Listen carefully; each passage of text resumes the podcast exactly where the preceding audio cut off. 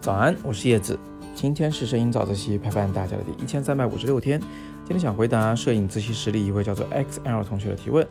他呢给了一张照片，应该是他拍的啊。他说呢，这是在摄影台上拍的。呃，左右两盏联动闪光灯，底部有一盏普通 LED 灯。啊，光圈呢已经尽可能的选大的了。为什么每次拍出来背景都不是特别白？啊，要怎么拍才可以拍出那种特别白的效果？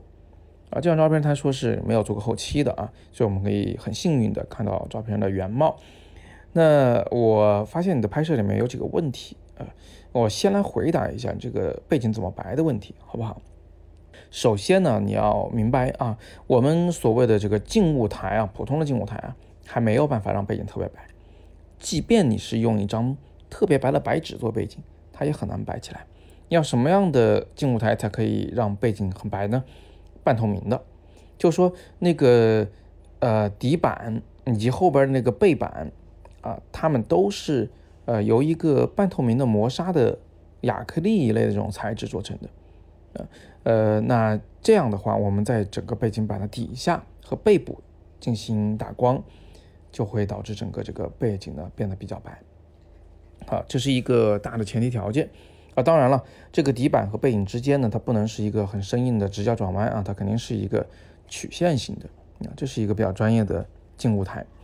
好，那我们有了这样的台面儿啊，还要注意打光。你说呢？你在底部打了一个普通 LED 灯，我没太理解这个意思，我不知道你说的这个灯放在哪个位置了，在一些静物的反光上，好像我也没看出来。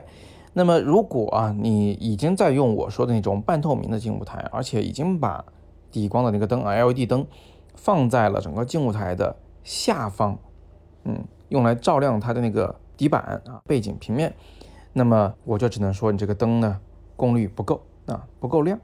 为什么呢？因为你左右现在使用的是闪光灯，你下边使用的是 LED 灯，LED 的这个灯光的亮度啊。是远远远远不如闪光灯的，你就是再便宜的闪光灯，也比 LED 灯要亮很多。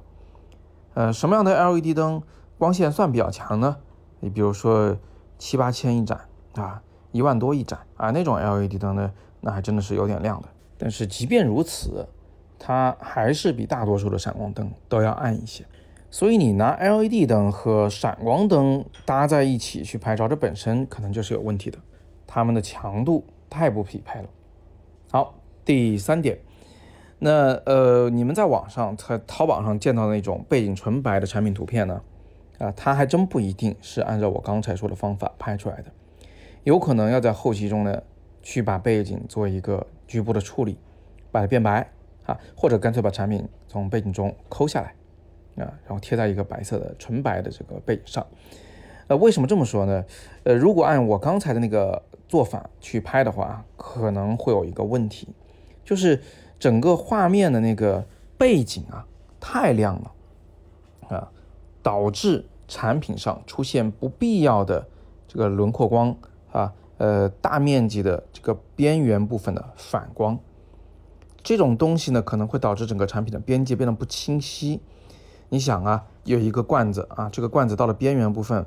就开始反射它背景中的那些白光，最后呢，就慢慢的越来越白，越来越白，越来越白，哎，跟背景融为一体了，整个边界是不清晰的。那你如果想要啊消除这种现象，呃，可能又太费劲了，太麻烦了。所以很多人呢，干脆就失业啊，直接 Photoshop 抠图，抠完以后贴白背景啊，这个反而比较轻松。那么白背景的事情我们就说到这里。那接下来呢，我还要纠正你一个做法。你用了大光圈拍摄，那这可能是拍产品摄影的一个大忌，呃，尤其是在你现在需要白背景的这种前提下，你如果用大光圈来拍，那产品的稍微远一点的那一侧都会出现少许的模糊，这一丁点的模糊就会导致边界不清晰啊，呃，你不管抠不抠图，这种边界不清晰可能都不是很好看啊，除非什么呢？真的你是把这个产品摆到一个环境中去，啊，比如说。呃，把一个这个橘子摆在一个特别老旧的木头桌子上，然后你拍了个橘子，让背景中的小黄花有点模糊啊，那个你可以用大光圈。但现在你这不就是个白背景吗？这个时候最好是用小光圈，而不是大光圈拍摄。这也是为什么我们拍静物的时候啊，经常会要用到闪光灯，而不是 LED 灯。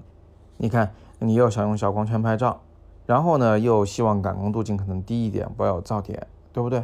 那你当然就需要这个环境光的亮度尽量的亮一点呢。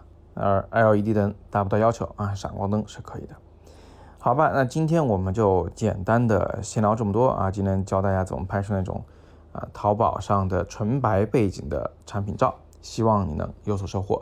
那如果你们有什么摄影问题啊，也欢迎在底部向我留言，我会尽力为你解答。如果你希望我百分百回答的啊，不妨像 Excel 同学一样，在底部这个扫描绿色二维码进入摄影自习室向我提问。你也可以点底部的阅读原文进入我的摄影网校，那里边呢一定会有你喜欢的课程。那么今天就聊到这里，今天是摄影早自习陪伴大家的第一千三百五十六天，我是叶子，每天早上六点半，微信公众号摄影早自习。不见不散。